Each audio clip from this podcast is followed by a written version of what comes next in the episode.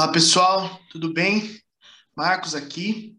Antes de começar, é, eu quero pedir para vocês uma coisa muito importante. Não se esqueça de deixar o like, se inscrever, nos seguir nas nossas redes sociais e o mais importante, compartilhar. Isso faz com que o conteúdo chegue a mais pessoas. Mas hoje é o curta, então precisamos chegar rápido no nosso tema. E o nosso tema de hoje é: Deus é o nosso juiz? Essa é a pergunta que a gente tem que tentar responder hoje. Mas, quando a gente pensa nesse tema, né?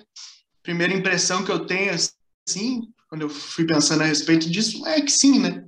Que nós vamos morrer, vai chegar lá, no céu vai ter um, um senhor de, de barba branca, de túnica, com um livrão aberto, dizendo: Hum, ora, ora, ora.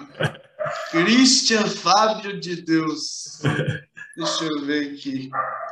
Mas, gente, isso não é Harry Potter. Isso não é Senhor dos Anéis. A conversa com Deus vai ser diferente. Primeiro, é, o processo de salvação, ele não é um processo finito, acabado e, e simples assim. Você pega um livro e vai estar lá tudo. Não.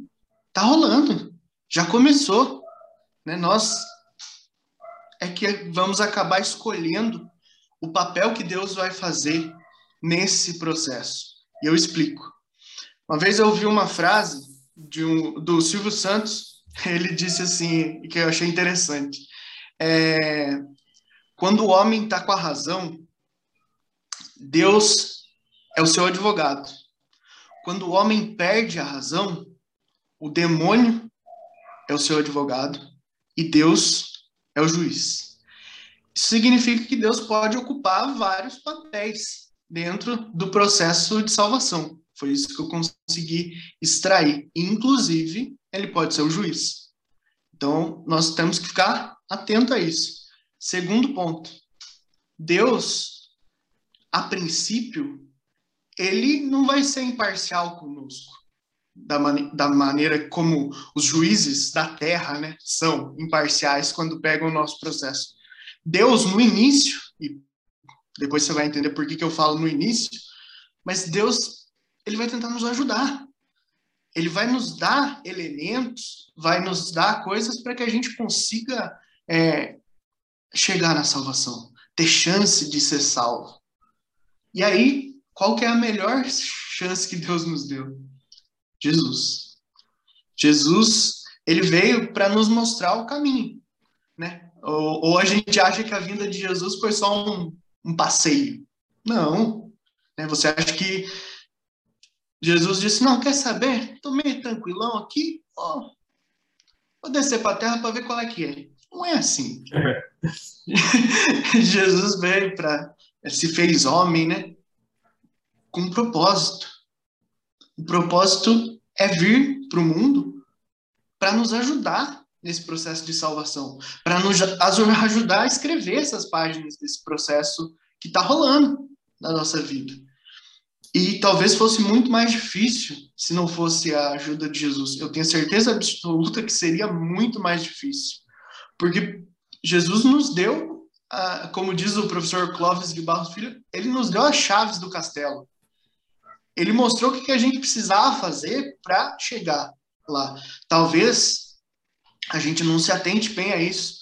No nosso episódio, que vai ser a respeito disso, a gente vai se aprofundar mais na questão dos critérios, mas o que, né, é, você lembra que eu falei assim, né, no início, Deus não vai ser imparcial, mas essa imparcialidade, em um momento, ela acaba. Acontece que chega um momento em que Deus fez tudo que podia. Ele fez tudo aquilo que podia ser, ter sido feito para nós chegarmos à, à salvação. E mesmo assim, se nós escolhemos o caminho errado, aí temos que sofrer as consequências. Não tem jeito. Mas ainda há tempo, né? Escolhe qual vai ser o papel de Deus no processo da sua vida e acredita nisso, com fé que as coisas vão dar certo. Essa é a ideia que eu queria trazer para a gente refletir hoje.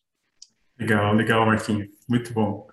A gente vai refletir e aí eu já vou passar para vocês a, leitura que a gente se baseou, estudou essa semana para conversar, é Romanos, capítulo 2. E, e foi muito curioso porque é, eu estudei é, ao longo desses, desses últimos meses aí o Ato dos Apóstolos, né? E, e aí fica uma dica aí para vocês também, tem um aplicativo no, na internet que é o aplicativo da Bíblia. É, eu não me lembro exatamente qual é o nome do aplicativo, mas é, é tem a capinha marrom assim, é, app da Bíblia. Procure lá no, no, no, no, Play Store, no Apple Store, tenho certeza que vocês vão achar. E ele é, você coloca, você pode escutar, né? E aí eu estava escutando o último capítulo de, de Atos e ele já emendou Romanos 1, né? Que é o próximo capítulo, né? Próximo livro da Bíblia. E aí eu comecei a escutar Romanos, né? E de repente eu escutei Romanos 2. E, e, e, e só escutei Romanos 2. Romanos 3 eu não escutei mais, né? E eu falei assim, nossa, parece que tá dando um tapa na minha cara. é muito direto, né? Paulo foi extremamente direto e falou exatamente com todas as palavras, né? O quão ruim é se você não seguir o caminho que Jesus traçou. É, e aí, eu, na fala do Marquinhos, é, eu peguei aí uma, uma, uma situação, né?